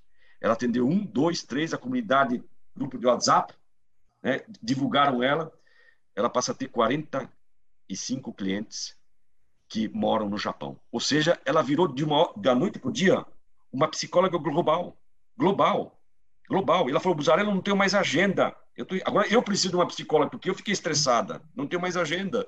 Olha que interessante, atendia 40 clientes presenciais, hoje ela está falando o seguinte, eu vou morar no interior, vou mudar para Pomerode, Santa Catarina, e lá do meu da minha fazenda, eu vou atender brasileiros espalhados pelo mundo que muitas vezes não consegue fazer uma consulta bacana com uma psicóloga japonesa. Uhum. Né? Olha que interessante. Então, enquanto alguns choram, outros vendem lenços. Né? Porque a gente tem que ter, é o que eu falei para vocês, esse mindset de iniciante. O tempo todo nós temos que ter esse mindset iniciante. Porque o mundo está grávido de um novo mundo. É. E o Covid está no serviço de parto. E que não, e, e, era tudo isso era anunciado, né? Gente que estava relutando para adotar. Sim, sim, sim. Deixa sim. eu fazer uma, uma pergunta. A nossa primeira conversa da vida, você, você deu um conselho para gente. Você falou, você precisa sair do ecossistema e ir para o ecossistema. Né? E, e eu estou vendo em tudo isso que você está falando, tá, é, essa linha continua aí no meio, né? É, o lance da iniciativa, de você não receber mais do professor, da hora bar, e, e, e eu vejo ainda que a gente, talvez como sociedade, ou, ou é, tem uma coisa que me aflige muito no Brasil, ou no brasileiro, se preferir falar, que é uma cultura da mediocridade. Né? E a gente, a gente tem medo ou do trabalho, ou tem uma dificuldade em perseguir perfeição e às vezes não sabe nem por onde começar. E hoje, pelo que você está falando, está tudo disponível. Tem ferramentas de aprendizado, as pessoas com quem a gente pode pode aprender e procurar. É, você foi super generoso quando, quando a gente, eu te mandei uma mensagem no LinkedIn de uma conversa que a gente teve no encontro num evento e, e você se predispôs a ajudar a gente. Essa frase é uma das frases que eu atribuo uma mudança radical na história da Alice Wonders, né? Sair do ecossistema, do ego e ir para o ecossistema. O ecossistema. E hoje, eu estou falando isso porque a gente tem uma, dentro das empresas, mais do que nunca, eu não posso mais ser só aquele, aquela pessoa que sentava na frente do computador e eu só faço aquela função que me era atribuída. De certa forma, é um ecossistema, né? Total, total. Eu... A inteligência do grupo é mais inteligente que o mais inteligente do grupo. Vou repetir. A inteligência do grupo é mais inteligente que o mais inteligente do grupo. Não tem mais silêncio, gênio pensando. Então, por que, que as empresas estão montando seus labs? Por que, que Bradesco, Itaú montaram o InovaBra, o Cubo? Porque eles entenderam que eles tinham que sair do seu ecosystem, achar que eles eram os bons, que eram é, tinham os melhores talentos, os melhores profissionais, e tiveram que ir para o seu ecossystem e começar a conectar todas essas é, é, oportunidades que estão emergindo. E agora tem sido muito normal, porque um dos grandes sucessos do Magazine Luiza é o Magazine Lab. Né? Por quê? Porque eles entenderam que eles tinham que estar no ecossistema e não no seu ego system. Tá? Então, é, isso passa, sim, passa é, por uma transformação é, forte de educação nas pessoas. Eu estava no Vale do Silício, Valdir, em 2017, e eu assisti uma palestra do Headhunter que me marcou bastante. Nós estamos em 28 executivos. Dois pularam fora da missão porque sentiram o soco no baço. Ele narrou a seguinte história: ele estava contratando um executivo para uma operação no Vale, um CMO, uma operação no, no Vale do Silício. Veio o CMO para a entrevista e começou a discorrer a entrevista. Ele falou: Olha, eu tenho 34 anos de experiência, eu conheço o mercado B2B, conheço o mercado B2C, conheço o mercado latino-americano, conheço toda a mídia americana, investi, gerenciei milhões e milhões de orçamento de marketing comunicação. Enfim, escorreu toda a experiência dele. O Headhunter olhou para ele, bateu aqui nas costas dele e falou o seguinte: Parabéns. A tua experiência é muito boa, mas é uma experiência antiga. Ela não faz mais sentido nos dias atuais. Então, o que, o que eu vejo no meu dia a dia, e eu tenho esse privilégio de dar aula e dar palestras para grandes empresas que me chamam para falar com o BOR, eu vejo muito executivo usando mapas antigos para caminhos novos. Né? É, eu vou pedir um disclaimer aqui também, vou falar coisas que não se falam, tá? Isso aqui é execrável, eu só vou falar para que as pessoas que estão aqui nos ouvindo nos entendam. Quantas vezes já ouvi, agora menos, mas na minha carreira, ao longo da minha vida, aquelas expressões que o indivíduo chegava na mesa e falava o seguinte: eu quero saber se alguém é macho para tomar essa decisão. Hoje você chegar, usar essa expressão com o meu time, dois levantam e vão embora. Dois levantam e vão embora. Por que, que tem que ser macho para tomar essa decisão? Olha que expressão inapropriada para os dias atuais. Ou aquele indivíduo que chega e fala: Eu vou colocar o glorioso na mesa. Mais dois do meu time levantam e vão embora. Entendeu? São executivos que talvez tenham dificuldades para entender esses novos tempos. Por quê? Cada ano que passa, eu me torno um homem mais clássico, mas cada ano que passa, os meus liderados são mais jovens. É, eu não lidero pessoas de 50 anos, de 49, de 64. Eu até tenho pessoas, mas é minoria. Quem está chegando são pessoas mais jovens. Né? Eu não posso usar essas mesmas técnicas que foram usadas comigo enquanto executivo, porque eu passei a vida toda né, sob comando e controle, com gestões muito hostis, natural, e que eu sempre uso aquela expressão. Eu sou de uma geração dos fodões. Meus pais foram fodões comigo. O chinelo é aquele instrumento repressor que ficava atrás da porta. Quando fazia uma peraltice, papai pegava o chinelo e pá! Mira perfeita. Todos os professores que eu tive ao longo da vida foram fodões comigo. Eu só tive professores fodões. Vocês devem ter sofrido isso. O professor chegava na sala de aula e falava assim, seus antas. E a gente falava, ok, professor, a gente é anta. Hoje, eu chamar um aluno de anta, eu vou preso e não tem fiança que me tira da cadeia se eu chamar um aluno de anta. Por muito menos, eu já sou, eu já sou advertido. Né? E todos os chefes que eu tive ao longo da vida, exceto o meu chefe atual, que eu estou lá muitos anos e tenho uma relação muito boa com ele, por isso que eu estou lá muitos anos, é, foram fodões comigo. Eu tenho 54 anos, eu tenho dois filhos, um de 17 e um de 16, e eu não posso ser fodão com eles. Se eu for tentar ser fodão com eles, papai está tudo da criança. Eu chego na empresa, eu não posso ser fodão com os meus, com os meus liderados. Se eu for tentar ser fodão com eles, falar, Cusarello, não trabalhamos com esse estilo de liderança. E eu chego na sala de aula com medo dos alunos. Né? Eu falo disclaimer dez vezes na sala de aula com medo de falar alguma coisa imprudente e ser castigado, como eu já fui. Né? E eu chego em sala de aula e não posso ser fodão com os meus alunos. Resumindo, eu estou com 54 anos. Quando chegou a minha vez de ferrar, eu me ferrei, porque eu não posso ferrar os meus alunos, não posso ferrar os meus, meus liderados e não posso ferrar meus filhos. A pergunta que eu lhes faço é: o mundo vai se adaptar ao Buzarelo? Não, o mundo não vai se adaptar ao Buzarelo. Eu tenho que me adaptar aos novos tempos se eu, se eu quiser ser um, um executivo é, atrativo e um executivo procurado pelo mercado. Eu tenho que me adaptar aos novos tempos. E eu falei para você, né? Eu fiz um curso de comunicação não violenta. respeitado, né? É. Eu contratei uma professora de masculinidade tóxica. Porque eu sou um executivo que, ao longo da vida, eu carrego isso. Né?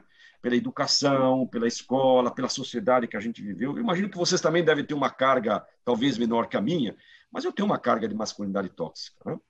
E quando eu era pequeno, nas escolas, os meus pais me educaram que príncipe encantado procurava princesa encantada. Concordo? Hoje não necessariamente. Né? Eu passei a vida toda vendo propagandas execráveis de cerveja. Execráveis de cerveja, onde colocava a mulher como objeto. Eu vi inúmeras vezes, inúmeras vezes expressões dizendo o seguinte: atrás de um grande homem sempre vem uma grande mulher. Olha, olha, olha que viés machista que tem por trás de uma frase dessa. Ao lado de um grande homem, e muitas vezes na frente de um grande homem, é uma grande mulher. Mas eu fui educado que atrás de um grande homem sempre vem uma grande mulher. Eu fui educado lá na minha na infância que uma mulher tinha que ter passado e um homem tinha que ter futuro. E você carrega para a vida. Né?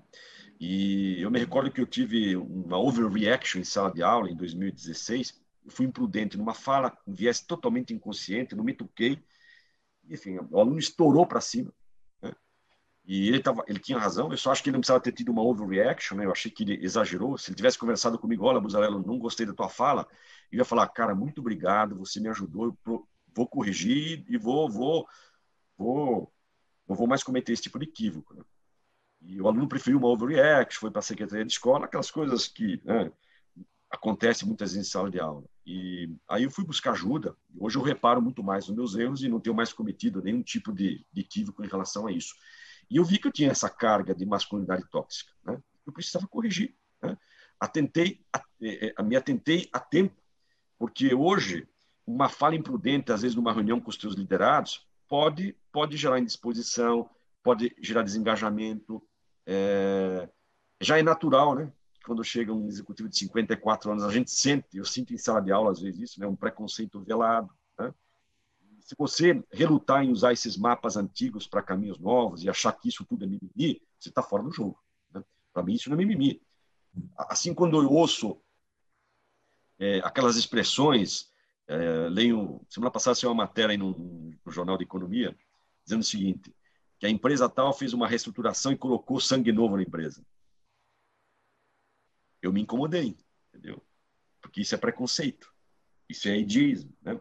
Porque eu nunca tinha sido minoria na minha vida, agora eu sou minoria. Eu passo a ser um executivo com 54 anos, que sei que já passo a ser uma minoria. Então, na minha vida, nunca tinha sido minoria. E agora, depois de todas essas aulas, é, mais o curso de, de viés inconscientes, toda, toda essa minha esse retrofit que eu estou fazendo nas minhas soft skills me ajudaram bastante em relação a, a isso, em relação a, a, a, ser um pai melhor, um professor melhor, um marido melhor, é, um líder melhor. Né? Mas nem todo mundo está disposto a, a, a se ressignificar, a fazer um reskilling né, nas suas competências. Que não adianta só ter hard skills. Essas soft skills são muito importantes. E para executivos como nós, imagino que tem várias pessoas com a minha idade e também deve reconhecer que tem, sim, masculinidade tóxica carregada, né? que precisa fazer algumas correções para poder levar uma vida mais tranquila, do ponto de vista de lideranças e conversas, e também convivências intergeracionais, né? Também conversas intergeracionais. Lembrando que quando a gente fala em diversidade, né, Valdívia, o que, que tem na, escrito na palavra diversidade? Idade. Idade. Você fala muito em diversidade, mas se fala muito pouco da questão do, do Então, é, eu, eu acho esse mundo novo maravilhoso, é muito divertido, com muitas oportunidades, mas eu tenho já um bom tempo na minha cabeça que o meu foco futuro é foco em trabalho, talvez não mais emprego. Ah, demais. E o, o, a gente está chegando no, no final, né? Tá quase dando. Eu estava suspeitando de que o tempo que a gente tinha ia ser pouco, a gente precisa marcar mais 18 lives com você. Uma só para falar em matemática, né? Uma é. só para falar em matemática, que é uma é. área que eu, eu venho estudando muito e venho dando várias palestras sobre o novo profissional de marketing, né? Que eu imagino que cada vez mais ele será um profissional de matemática e que as escolas não estão formando esse profissional, nenhuma escola está formando esse profissional é, para essa nova economia. Né? Não, Passado você não gostava de números, né? Vai fazer jornalismo, relações públicas, relações internacionais, propaganda, publicidade. Né? Hoje você quer fazer marketing, propaganda, publicidade. Meu caro, se você não tiver boas competências em matemática, você certamente não vai sobreviver na área. Uhum. Outro dia a gente teve uma conversa boa, né, do Big Data, do Big Data e o Small Data. E o e que no final o Small Data é uma a gente antes só chamava de insights, ou era só uma era só baseado no feeling, né, do, do grande, do gênio pensando, e hoje você tem matemática por trás de tudo, do insight, por trás Total. da... Eu sou de uma geração que o marketing era pura intuição. Uhum. Hoje, o marketing é intimidade. Uhum. Né? Quando eu falo intimidade, porque eu hoje consigo chegar na cor da meia que um cliente tem, que está interessado em comprar um apartamento de quatro dormitórios no Jardim das Perdizes, e que ele tem uma disponibilidade de 1 milhão e 200 mil reais de entrada para comprar um apartamento. Isso é intimidade. Mas eu fui criado numa geração de intuição, como você acabou de falar, do feeling. Né? Hoje, o, o marketing saiu da intuição para o marketing de intimidade. E você só vai conseguir ter essa intimidade se você tiver competências analíticas, se você tiver um mindset de matemática. Porque você consegue hoje ter intimidade com o cliente pelos rastros que ele deixa, pelas informações que ele deixa. Se você tiver um que a gente chama um marketing stack, você fala numa sala de aula marketing stack, poucas pessoas é, sabem o que é um marketing stack, que é o quê? É todo o teu ecossistema de martechs que você tem plugadas no teu negócio. Então, hoje eu tenho 42 martechs plugadas no meu negócio que formam o que a gente chama do marketing stack. E todas elas geram o quê? Dados todas geram dados que vão me ajudar em várias frentes a tomar decisões. O problema hoje é o número crescente de informações com o número decrescente de cérebros. Né, nós não temos gente suficiente né, preparada para analisar tanta informação que essas Martechs têm. No passado eu perguntava quem é a tua agência de publicidade? Hoje eu nem sei quem é minha agência de publicidade. Né? A agência de publicidade ela, ela perdeu relevância no meu dia a dia como executivo. Né? Hoje eu pergunto quais são as martechs plugadas no teu negócio. Claro que talvez não sirva para todos os segmentos, né? eu quero fazer aqui um disclaimer também, mas para a grande maioria dos segmentos, as empresas estão virando grandes empresas de software. Né? Uhum. Ou você é uma tech company ou você é uma dead company. Hum. Isso não temos gente no Brasil, né? Não temos gente. A conta da educação chegou para o Brasil, viu? E chegou forte, fortíssima. Eu estava na China no passado, e uma das coisas que mais me surpreendeu é que a China está tão avançada nessas questões de, de matemática, de dados, que primeiro você entrega, depois você vende. Olha que loucura. Primeiro você entrega, depois você vende. Então é o seguinte, ele sabe que toda quarta-feira você assiste jogos do, do Palmeiras, que você pede uma pizza e uma Coca-Cola de 600 mililitros. Muito bem. Depois que ele tem um histórico padrão teu, um modelo padrão teu de compra, ele não vai mais esperar que você ligue, ou para você, ou para o teu concorrente. Ele vai mandar uma pizza para tua casa. E no dia seguinte, se, ele, se você não se pronunciar, ele, ele cobra no dia seguinte. Só no dia seguinte que ele vai cobrar. Ou seja, primeiro ele entrega, depois ele vende. Isso por quê? Porque eles são muito bons em dados. No passado, a gente tinha que ir para Cannes para ter a Big Idea. Hoje você tem que ir para a China para ter o Big Data, né? para ter as grandes sacadas baseadas é, em números. A questão é que a China forma 3 milhões e meio de pessoas por ano em STEM, que é ciências, tecnologia, engenharia, artes e matemática. E o Brasil está formando 65 mil por ano. A conta da educação chegou, pessoal. Chegou e chegou forte. É o seguinte, a banda larga é muito cara no Brasil. A banda larga chega na Faria Lima, mas ela não chega com qualidade lá em Rio Janeiro, onde mora minha família, em torno de Santa Catarina. Por quê? Porque o governo não tem essa prioridade. Cara, se você coloca a banda larga no Brasil todo, você consegue dar educação. Aí vai depender da atitude de cada um. Mas você tem acesso a uma educação de boa qualidade. O que, que você vê? O indivíduo que tem uma banda larga, muitas vezes ele compra um giga por mês só para acessar é, WhatsApp. Né? Ele não consegue pagar 45, 50 reais para ter acesso a uma aula no YouTube. Né? Então, essa frase da Dilma foi uma frase maravilhosa que, infelizmente, ela não foi tão é, ela não foi tão viralizada como foi a frase do Fernando Collor em 1994, quando ele falou que os carros brasileiros eram verdadeiras carroças. E nós mudamos a indústria automobilística em virtude dessa frase. Quando ela falou o Brasil não pode ser o país da banda larga, ou não pode ser o país do orelhão, tem que ser o país da banda larga, nós tínhamos tudo, tudo. É que nós não temos, infelizmente, na...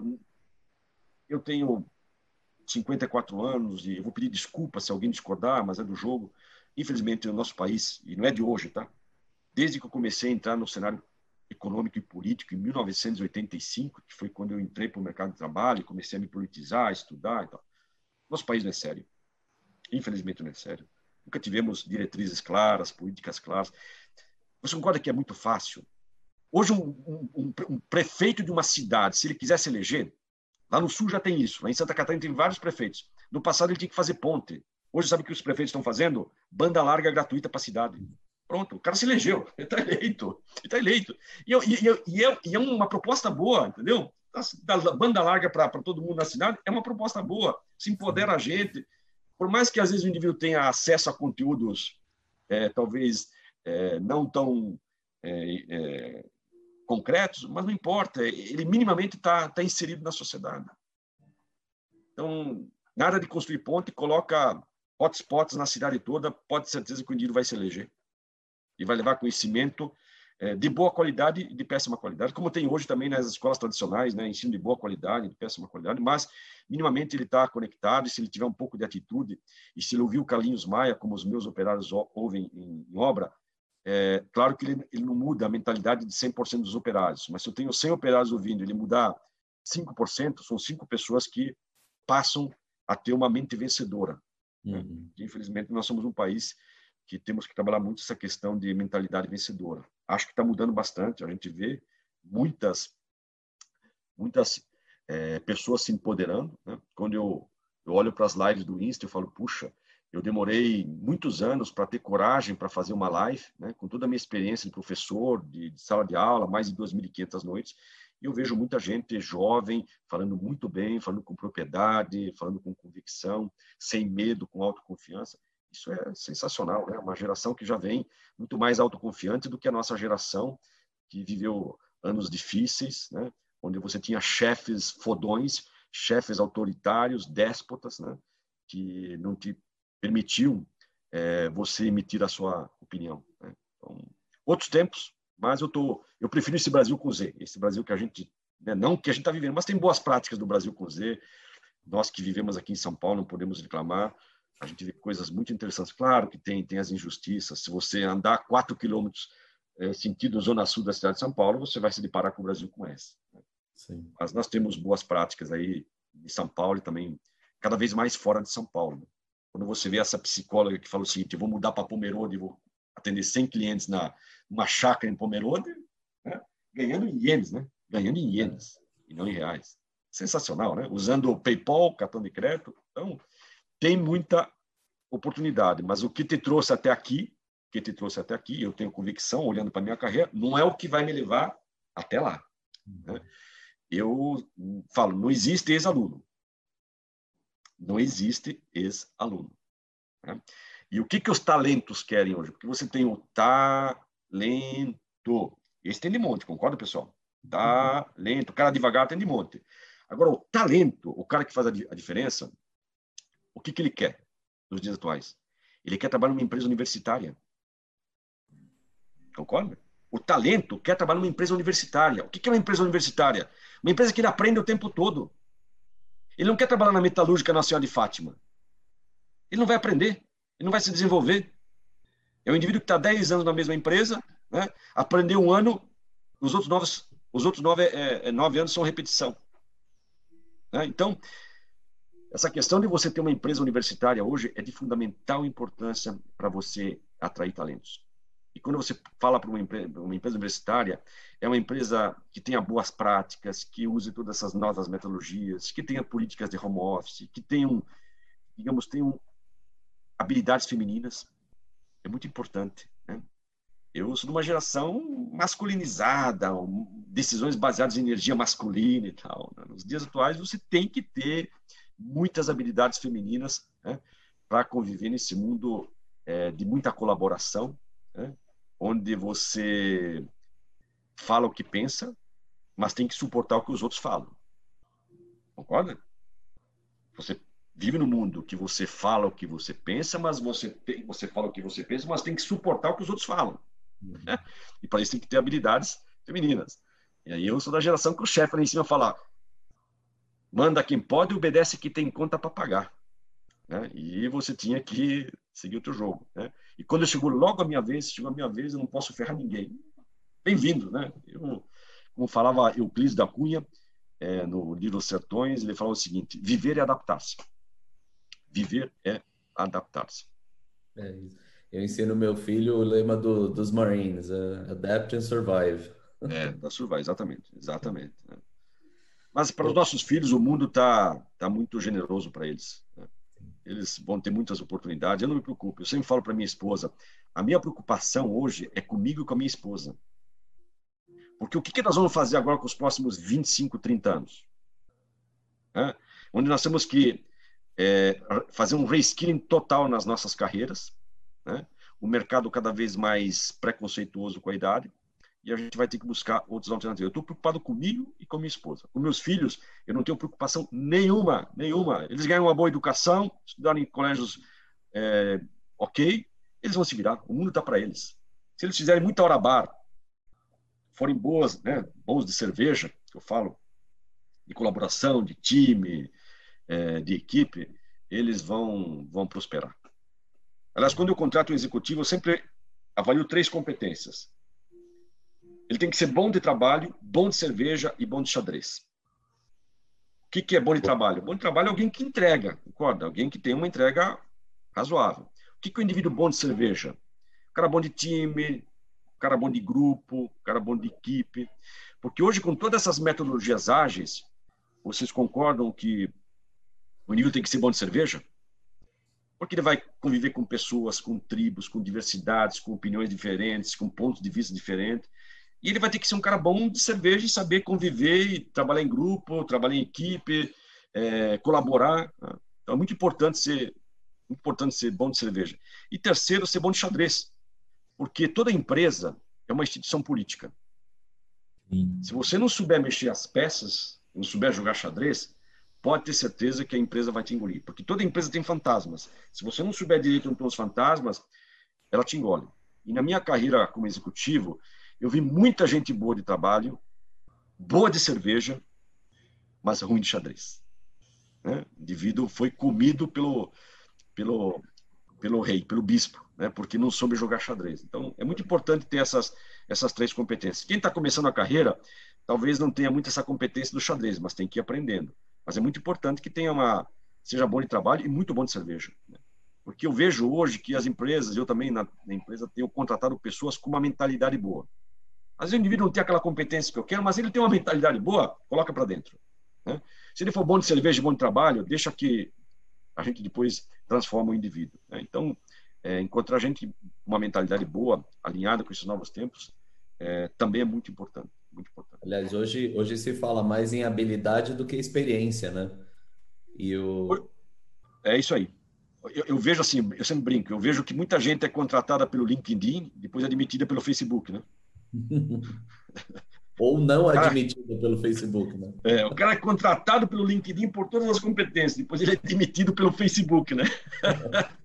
Porque aparece no final de semana numa situação de esbórnia e aí se compromete. É oh, meu, é aquela história, né? Todo mundo fala que na rede social as pessoas se escondem, mas na verdade elas são as mais reais possíveis. Elas rede. são as mais reais possíveis, é verdade, é verdade. No, no, Google você acha e no Facebook você se acha, né? é isso. Bacana, pessoal. O, o Rubio, para gente, a gente encerrando, não que a gente precisa encerrar, né? É que você falou de tanta coisa legal. Acho que no meio disso tudo, o, a gente tinha falado sobre o empreendedor e o empreendedor, e eu acho que é isso que você está falando, né? Das pessoas. A gente tem que aprender. Não existe mais a a gente passou da era, acabou a, é, virou idade média, você esperar ser mandado fazer alguma coisa, você que, esperar que alguém tenha iniciativa por você, não importa quem você seja, você é um aluno, você tem 12 anos como meu filho, você trabalha numa empresa ou você empreende, ninguém, você não espera mais ninguém te falar, né? Você precisa arregaçar as mangas e descobrir o que fazer e no processo, inclusive, descobrir como fazer. E, e aí, claro, conta, a gente sempre conta com pessoas que ajudam a gente a, a, a trilhar o, o caminho. Mas o, fala para a gente o que, que você vai. Essa é a nossa pergunta de encerramento. O que, que você vai levar de bom desse, desse momento, de tudo isso que a gente está passando? E claro, se você quiser falar um pouco mais do empreendedor também, mas o que, que você vai levar? Olha, de... eu sempre. Às vezes me chamam para dar aulas em ambientes de empreendedorismo, para startups e tal, e eu sempre falo com muita convicção. Eu nasci para trabalhar para os outros. Eu adoro trabalhar para os outros, eu adoro ser executivo, eu adoro olhar para o Itaú dia 30, são que entra no dia 30, e no dia 5 de março pegar as minhas stock options e o meu retention plan a cada três anos. Eu adoro ser executivo, eu vou morrer sendo executivo, vou morrer trabalhando para os outros. Eu adoro ser um empreendedor, né? um empreendedor dentro da empresa. Adoro fazer inovação com o dinheiro do investidor. O meu dinheiro está lá num CDI, num, numa, numa LCA, numa LCI, num, num multimercado, um pouquinho. Eu tenho autoconhecimento. Isso é muito importante. Porque eu tenho visto muitos executivos que, depois de uma extensa carreira executiva, foram empreender e bateram cabeça. Se eu for empreender sozinho, eu vou bater cabeça. Porque eu, meu, eu tenho um autoconhecimento. Eu adoro ser executivo, adoro trabalhar para os outros. Eu sou um empreendedor. E quando eu vou dar palestras para empreendedores, eu sempre falo isso com muita convicção. É, eu não vou empreender, admiro quem empreende. Por quê? Qual a diferença de um empreendedor para um empreendedor? O empreendedor, ele passa 24 horas correndo atrás de um sonho. E o empreendedor, ele trabalha 8 horas por um salário. É? Claro que eu não trabalho 8 horas, mas vocês me entendem. O empreendedor, ele trabalha 24 horas por um sonho. E o empreendedor, ele trabalha oito horas por um salário. Claro, pessoa, as pessoas devem entender que não é oito horas, mas enfim, eu trabalho por um salário. Eu nunca vou ser um bilionário. Eu vou ser sempre um executivo classe média esforçada, batalhador, que ao longo do tempo fez algumas reservas e está chegando aí na segunda metade da vida mais ou menos encaminhado. Né? Mas eu adoro ser empreendedor. Por quê? Porque eu sou de uma geração que meus pais me educaram para encontrar bons patrões. Eu estou educando meus filhos para eles encontrarem bons clientes. Papai falava o seguinte: vai trabalhar no BESC, o Banco do Estado de Santa Catarina, vai trabalhar na Celesc, Centrais Elétricas de Santa Catarina. Eu até trabalhei na Celesc um período, trabalhei um ano da minha vida, início de carreira, nas Centrais Elétricas de Santa Catarina. Mas eu fui educado para encontrar bons patrões, né? É uma crença limitante que foi colocada na minha cabeça e ficou. Né? E eu acho que essa jornada de, de executivo é uma jornada boa, sobretudo nos últimos 10, 12 anos, onde eu, pela primeira vez executivo pode ganhar um dinheirinho bacana, se ele tiver numa empresa bacana, né? porque como não tem talento no Brasil, um bom executivo não trabalha por 13 salários. Né? Um bom executivo tem as suas stock options, seus retention plans e tal, e dá, dá sim para você, é, se você fizer um bom trabalho e surfar ondas boas, dá para ganhar um dinheirinho além dos 13 salários que eu estava treinado para ganhar até 2006. Eu era diretor da empresa, tinha lá 13 salários por ano e máximo um salário de bônus e tal. Né? Hoje, dessa escassez toda de talentos, você vê muito executivo, é uma das primeiros, é um dos únicos momentos da história do capitalismo brasileiro onde executivo pode ficar rico. Tá? Executivo no Brasil pode ficar rico. E você, não vou citar nomes aqui, mas tem, eu tenho centenas de amigos meus que abertura de capital, venda de empresa, o colocou 40, 50 milhões de reais, né, 30, 20, são valores consideráveis para um executivo. Né? Então, é, bons executivos que estão bem posicionados em boas empresas têm oportunidade, sim, de ganhar dinheiro e, e, e terem uma vida financeira tranquila. Né? É, essa é uma cultura, desculpa te interromper, essa é uma cultura muito legal que a gente precisa absorver, né? A Microsoft, claro. se não me engano, foi a primeira empresa do mundo a tornar secretárias milionárias. Sim, sim, claro, claríssimo. Porque no Brasil, os empresários, eles estavam somente acostumados a socializar prejuízo. Eles não estavam acostumados a socializar lucro. Corta, demite, downsize, reestrutura, só cortar custos. Eles não estavam acostumados não estavam acostumados a socializar lucro. Graças a essa escassez de talento, e aqui nós somos pessoas muito privilegiadas, concordo? Eu tenho recitado muito uma frase aqui com a minha família, com meus filhos e com as pessoas próximas, que a minha responsabilidade é do tamanho do meu privilégio. A minha responsabilidade é do tamanho do meu privilégio. E nós somos pessoas como vocês também, pessoas privilegiadas no meio de uma crise como essa, nós temos aí minimamente uma, uma, uma, uma sobrevivência de razoável para boa. Né? Então, é, nós temos que, sim, é, fazer a nossa parte, né? e como executivo, né? como o indivíduo que trabalha 10 horas para um sonho, eu não posso me isentar de também fazer a minha contribuição. Mas as empresas parece-me que acordaram muito para isso, né? Eu, a gente tem visto muitas iniciativas interessantes de, de, empresas que entenderam que elas têm que também socializar o lucro, né? e não so, somente socializar o prejuízo. Até porque eu falei, para as empresas prosperarem no médio e longo prazo, só se elas tiverem talentos com elas, e não talento. Né? Porque o talento, ele quer uma parte da empresa. Ou você me dá um stock option, me dá um retention plan, me dá remunerações agressivas, ou ele, ele vai é, partir para outros desafios. Né? E esse é o grande desafio das médias e pequenas empresas. As grandes têm políticas, elas conseguem reter, né? Elas têm o que a gente chama de empresabilidade. Né? São empresas, na sua grande maioria, empresas universitárias, que ensinam Difícil é o pequeno e o médio, né? Difícil é o pequeno e o médio. Aquele indivíduo que tem um restaurante e não sabe operar um Insta, né? não saber usar um Telegram para fazer gerar fluxo, né? não ter alguém para fazer uma uma promoção digital, aí é difícil. Às vezes quando eu tenho pessoas aí do meu entorno que me perguntam, Zarela, estou pensando em montar um, uma confeitaria, fazer bolo em casa e tal, o que você acha? Eu falo, primeira coisa vai aprender redes sociais. Primeira coisa, tem que dominar Insta, tem que dominar Facebook, saber como é que usa. Você não pode ter armas digital, você tem que ter uma alma digital. Para isso, você tem que fazer um curso. Precisa fazer um MBA, uma pós? Não. Vai online, faz um curso de quatro horas. Não tem física do foguete, né? não tem a química do polímero para aprender a usar o Instagram. É, você tem que parar quatro horas e entender de negócios, não somente de bolo, porque você vai fazer a melhor receita de bolo do mundo. Tá bom, mas se você não, não fazer, se você não fizer com que esse bolo chegue ao conhecimento das pessoas, você vai dividir o bolo com a tua família, porque não vai ter comprador. Então você tem que entender de, de, ambientes digitais. E é tão fácil hoje, pessoal, tão fácil, com tantos cursos online, com tantas. Tá bom. Contrata um, um professor e tenha aulas online. Né? Eu, em 2014, eu contratei um professor de estatística para mim. Eu tinha aulas online de estatística pelo Skype, né? Com recursos limitados, porque eu estava entendendo que a minha carreira estava disruptando, eu estava indo para uma área de matemática, eu tinha esse gap, e eu tive que voltar a estudar média, mediana, moda, desvio padrão, análises preditivas, para melhorar as minhas competências analíticas. Né? Então, resumindo, todo mundo quer um milagre, todo mundo quer um milagre, mas ninguém quer peregrinação, ninguém quer peregrinar. Todo mundo quer ver as cores do arco-íris, mas ninguém quer o sacrifício da chuva. Né? Então, a minha experiência ela pode ser boa, mas uma experiência antiga. Né? Se, eu, se eu não tivesse esse mindset de iniciante, eu estou fora do game.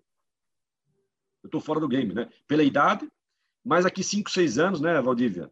O pessoal vai olhar para mim e eu já vou estar um cara sexagenário, né? Já uma pegada diferente, aí que o mercado não vai querer mais as competências do Buzarello. Então, hoje eu ando duas vezes mais rápido do que andava em 2012 para ficar no mesmo lugar. Para ficar no mesmo lugar. Mas eu prefiro gerenciar hospício do que carregar caixão de morto. Que desafio tem você carregar um caixão de morto? Disclaimer, né? Eu sempre tenho que pedir disclaimer para ter overreaction, né? Porque a gente fala em morto, né? Hoje, todo dia, final do dia, você vai lá no, no, no teu, no teu portal para ver como é que está a estatística, né? Mas, resumindo, eu prefiro gerenciar hospício, cara maluco, se atirando do 14, querendo colocar fogo no, no prédio, do que carregar caixão de morto, porque não tem desafio nenhum porque você não vai ser é, submetido a, a grandes é, desafios. Então, é uma escolha. Né? Mas eu estou muito feliz. Eu acho que nós vamos ter aí, o mundo vai ter anos brilhantes. Eu estou um pouco, sim, eu estou um pouco é, cauteloso com o Brasil. Eu acho que se o Brasil tivesse voltado dia 10 de maio, como estava previsto, eu diria para vocês o seguinte: perdemos dois dozeavos do ano, dá para recuperar, aprendemos, e a gente faz um esforço aqui, um esforço acolá, toma um empréstimo, pega um dinheiro aqui, acolá, é, faz um corte de gastos. É, em quatro, cinco meses, eu acho que a gente voltaria a condições normais. Mas o fato de a gente não ter voltado, pessoal, é, eu diria para vocês o seguinte: eu não estou sendo pessimista, mas eu estou sendo mais, muito mais cauteloso nas minhas análises. Nós, na Tecnis, já estamos revendo uma série de questões, porque se o Brasil voltar em julho, agosto, e mesmo que o Brasil volte, né, nós vamos viver numa, uma sociedade de, baixo contato. Né? Nós vamos viver numa sociedade de baixíssimo contato. Eu acho que nós vamos ter aí é, muitos problemas. Né? Eu estou bem, bem cauteloso, porque eu tinha uma esperança que, que a gente voltaria na primeira semana de maio. Né? Porque lá no começo também achava, ah, é uma gripe, vai passar, em dois meses a gente resolve, é, faz isolamento e tal, mas eu, infelizmente, reconheço que nós vamos ter aí jornadas um pouco é, preocupantes, porque ninguém suporta quatro, cinco meses sem faturar nada, né, gente? Vocês sabem o que eu estou falando. Ninguém, ninguém suporta. Né? Uhum. Exceto quem teve as suas reservas. Pega aí, vamos, estamos falando da, dessa turma toda, né, do andar de baixo, aí é difícil, é muito difícil. Vocês têm o escritório na Rua dos Pinheiros, eu moro numa travessa da Rua dos Pinheiros. A gente já está vendo os nossos restaurantes queridos da Rua dos Pinheiros fechando, né? Sim já estão fechando, fechando de fechar mesmo, falar, não, não é que fechamos e a gente volta em setembro, fechar e entregar o aluguel, né? Já temos aí o quê? Três ou quatro, vocês me falaram de dois, eu fiquei sabendo de mais um. É, é preocupante isso, né, pessoal? É muito preocupante. Né?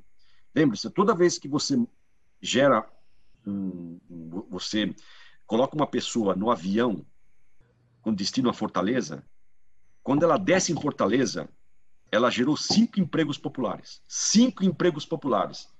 Ela gerou emprego para uma camareira, ela gerou emprego para um taxista, ela gerou emprego para um vendedor de coco, para um indivíduo que vende canga e para um garçom em algum restaurante do estado do Ceará. Toda vez que desce uma pessoa em Fortaleza, você gera cinco empregos diretos, diretos. Né? E vamos imaginar que, no curto prazo, como a gente vai ver numa sociedade de baixo contato? Possivelmente cairá o número de pessoas que irão à Fortaleza. O grande dilema pós-Covid, e aí eu pergunto para vocês, e aí vocês fazem uma enquete com quem está nos ouvindo. Será que nós vamos é, voltar a ter um consumo de afirmação? Ou nós vamos ter um consumo de frugalidade? O que, que é o consumo de afirmação? Era o consumo que a gente estava acostumado. Três pares de tênis, três bolsas, três relógios, né? É, é, dois smartphones. Isso é o que a gente chama consumo de afirmação. Será que ele volta? Eu não sei, também não sei, tá? Ou será que nós vamos ter um consumo de frugalidade? Nas enquetes, não pesquisas, tá? Fiz já várias enquetes e toda vez que eu participo de uma live eu faço essa enquete. Vamos ver se alguém responde para vocês. Eu não consigo ver aqui as respostas. O que, que as pessoas vão falar? O que, que elas acham? Que a gente vai voltar para um mercado de que o consumo de afirmação continuará? Ele vai prevalecer ainda? Né? Ou, se viveremos num consumo de frugalidade? Né? Onde vai prevalecer o simples, onde vai ser bacana tomar um sorvete aí no Frida e Mina, né? onde vai ser bacana tomar um chopp aí na, na, no, no MITS, que é né, dos nossos pontos de referência aqui em Pinheiros? Ou será que você vai direto para o shopping comprar uma bolsa de R$ 1.500? Eu vi algumas cenas da, da Zara na Espanha, onde já tem fila de pessoas entrando na Zara para comprar. Mas eu vou ser sincero também, eu, eu, tenho um pouco de reserva em relação ao que a mídia publica. Né? Eu acho que tem muita publicação da própria mídia, que a gente considera a mídia séria, a mídia que tem curadoria, fazendo, é, escrevendo coisas e comentando coisas e fazendo, né, pega uma cena pontual, pega uma fila e fala, mercado de consumo de afirmação voltou. Eu, tenho um pouco de reserva, não estou sendo 100% contra. Quando você vê a mídia comparando, no dia solta que é, o Brasil teve mais mortos do que a Bélgica, pelo amor de Deus, né? Que, que de serviço é esse que se presta para a sociedade, né? Você comparar o Brasil com a Bélgica é a mesma coisa que você comparar o Ayrton Senna com o Satoru Nakajima na década de 90. Pô, é incomparável, entendeu? A gente vê muitas informações da própria mídia séria que às vezes fala, puxa, será? Né? Mas na, na Espanha eu tenho visto matérias falando que tem filas de pessoas para voltar a comprar na Zara. Vamos ver. Eu, eu, também não tenho certeza, tá? Nas nossas enquetes, nas nossas enquetes, a gente fez enquetes aí com mais de mil pessoas, é, que eu considero uma enquete, não é uma pesquisa, né? É, mas ajuda, ajuda mais ou menos. Deu muito consumo de frugalidade. Nós, por exemplo, fechamos nesse momento uma parceria com a revista Vida Simples. E nós vamos fazer um prédio agora em, em Lapa, 100% focado em atributos de vida simples e nós compramos a curadoria da revista Vida Simples para nos ajudar a desenvolver um prédio 100% focado em frugalidade, que passa desde cozinha afetiva, você tem uma cozinha afetiva nas áreas comuns, até você ter lojas de honest market nas áreas comuns, porque as áreas comuns vão ter uma área de coworking somente para os moradores do prédio, para que eles possam ter um local para trabalhar e onde possa ter um ecossistema e não o ego system de você estar no seu próprio escritório. Eu só dei dois, três insights de coisas que nós já estamos revendo é, no meio dessa pandemia toda. Né? E nós estamos buscando curadoria é, da revista Vida Simples. Ô, meu, para uh, a gente, o, o, tema do nossa, da nossa live com você hoje era, era experiência, tecnologia e disruption, né? E a gente só falou de, de disruptar várias coisas, é muito legal. A gente tem que entender que nossa, nossa profissão disruptou, o que a gente fazia não faz mais. A, a Alice Wonders nasceu uma agência digital, hoje é uma varejotec, é, e focada em dados, também extrair dados. É, é, muito, é muito legal ver essa mudança, é mais legal ainda fazer parte dessa mudança. E claro. quem não perceber vai, vai acordar, vai ficar para trás, não tem jeito, vai estar carregando os, caixão, os caixões aí com como você mesmo disse, com o perdão da expressão, mas é verdade. Claro, claro. Disclaimer. A gente perde o desafio, a gente perde o horizonte, perde, perde o horizonte. esperança, perde vontade de fazer. É, e, o... e aí, nessa, o, o que, que muda para você, voltando àquela pergunta do que é bom, né? O que, que você vai levar de bom, mas nesse sentido do, do disruption aí, o que, que muda mesmo para você que vai ser o que você vai, vai levar desse, de tudo isso que está acontecendo? Eu vou falar duas ou três coisas, uma mais soft e umas mais hard, tá? A parte soft é que eu acho que eu vou voltar com mais habilidades femininas. Isso é importante. Eu acho que um executivo como eu precisa aportar mais habilidades femininas. Eu acho que esse período que eu estou em casa, eu já estou há 60, 65 dias em casa, é, eu acho que eu venho incorporando habilidades femininas muito interessantes que vão me ajudar muito é, a ser cada vez mais um pai, um marido, um líder, um professor melhor. é, muito mais tolerante, muito mais tolerante, isso me ajudou bastante, né? muito mais tolerante.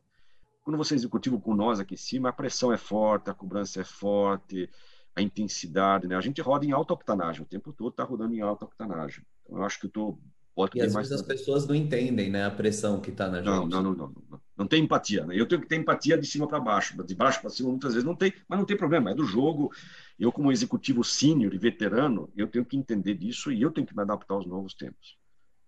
E da parte hard skills, é o que eu estou fazendo agora. Eu, olha que interessante. Eu dou aula há muitos anos e às vezes eu, eu dava aulas virtuais. Eu ia no estúdio da escola, passava lá uma tarde e gravava uma aula de duas horas. E eu tinha direito a, a gravar, a regravar, olha, esse take não ficou bacana, esse contexto aqui, esse conceito que eu estava citando não ficou bacana, vai lá, grava de novo, com câmaras, duas câmaras, enfim, eu tinha uma estrutura maravilhosa, maravilhosa, maravilhosa para fazer as minhas aulas digitais aí para as escolas que eu leciono. Né?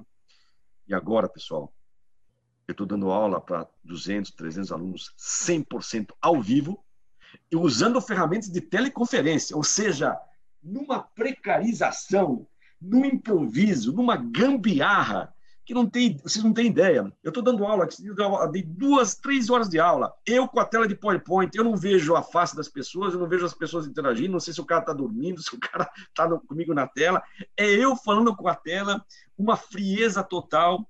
Às vezes eu dou uma parada, tenho que fazer uma enquete, mando a enquete para a turma, para ver se a turma está me assistindo ou não assim, no improviso, online, online, ao vivo, né, sem direito a grandes erros,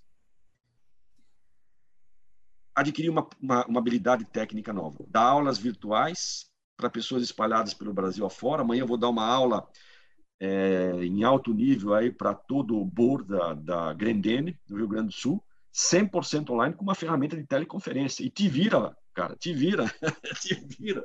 Então, essa é uma competência que eu posso lhes garantir e que eu, eu vou levar e vou aproveitar muito, porque como eu trabalhei no improviso, na gambi, né, no sufoco, é, isso quando não dá engasgada na banda, como deu conosco aqui no começo, que tivemos que voltar na nossa live, né? Isso é sensacional, isso tô, né? Você me pede ferramentas, eu sei todas as ferramentas, já usei Zoom, o ClickMeet, o Google Meet, o Skype, o, o Teams. Eu sou craque em ferramentas digitais, craque. Né? E e, no, passado eu usava só Skype. Antes da, da Covid eu usava basicamente o, Skype e o, o, Zoom de vez em quando. O Zoom, né? mas muito pouco. Hoje eu uso todas elas em alto nível. Então, isso é uma coisa bacana que eu vou levar na minha parte esquerda do cérebro, que são as minhas hard competence. Na parte skills eu estou levando habilidades femininas né? e, e muito mais tolerância. Bom, para a gente encerrar, tem, tem mais alguma coisa que você, você quer falar para o pessoal, para o mercado? Pra, pra tem quem... gente nos ouvindo ainda? Tem, tem gente nos ouvindo? Eu não sei se ainda tem, mas depois rola. Depois, depois tem mais cara, gente. porque os caras são malucos ficar ouvindo nós, né? ficar ouvindo os arelos. Os caras são malucos. Né? Olha, eu tenho duas certezas para terminar aqui o nosso bate-papo. Duas certezas. Uma que eu vou morrer e a outra é a certeza das minhas próprias dúvidas. E eu lhes confesso, eu não sei, eu não sei o que vem pela frente. Eu só espero que seja pela frente. Muito obrigado por quem nos ouviu aí. Me adicione no LinkedIn aí, vou ficar super feliz aí de me adicionar no LinkedIn. Dúvidas, quiserem bater papo, dentro do, do meu tempo permitido aí, eu, eu costumo responder a todos. Oh, Romeu, é fantástico. Eu, eu, sei que todo mundo chama de Buzarello, eu não consigo existir, eu chamo de, de Romeu. Boa, sem problemas. Mas é muito, muito obrigado, foi fantástico. Obrigado a vocês, prazer Mas... estar com vocês. Força no desafio, nos desafios de vocês aí, conte sempre comigo. Muito obrigado, cara. Obrigado. Foi incrível. Obrigado, pessoal. Muito obrigado. Bom dia para vocês aí. Valeu. Tchau, tchau.